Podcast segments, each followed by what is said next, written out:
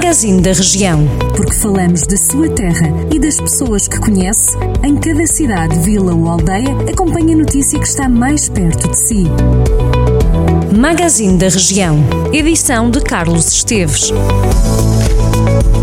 Vamos a isso, vamos então fazer a viagem por alguns dos municípios com cobertura noticiosa por parte do Jornal do Centro. Começamos hoje por Carregal do Sal. A Câmara lançou um concurso público com o intuito de construir uma ciclovia e uma nova via pedonal na estrada que liga a sede do Conselho à localidade de Oliveirinha. Este projeto tem um investimento previsto de 900 mil euros, sendo mais de 1.800 metros da antiga Estrada Nacional 234 que vão ser utilizados com o intuito de melhorar as condições daquela que é considerada uma das principais vias vias de estrada e saída do centro da vila de Carregal do Sal e também do acesso a outras localidades vizinhas. Vamos agora dar um salto até São Pedro do Sul, onde amanhã, terça-feira, 18 de maio, entre as 9 da manhã e 1 da tarde e entre as 2 da tarde e as 6 da tarde, decorre um rastreio à Covid-19 para os residentes na freguesia de Sul.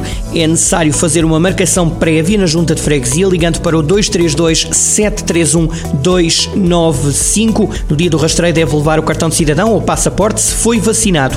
Também pode e deve realizar este rastreio.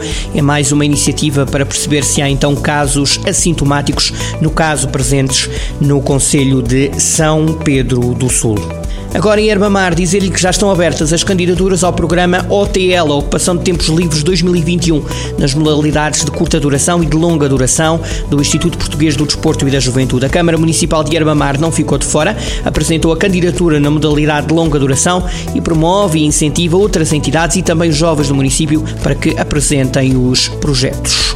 O município de Castordeiro está a combater a vespa da galha do castanheiro. O combate é feito em vários locais do Conselho, com vista a reduzir as consequências que esta praga provoca na produção de castanha.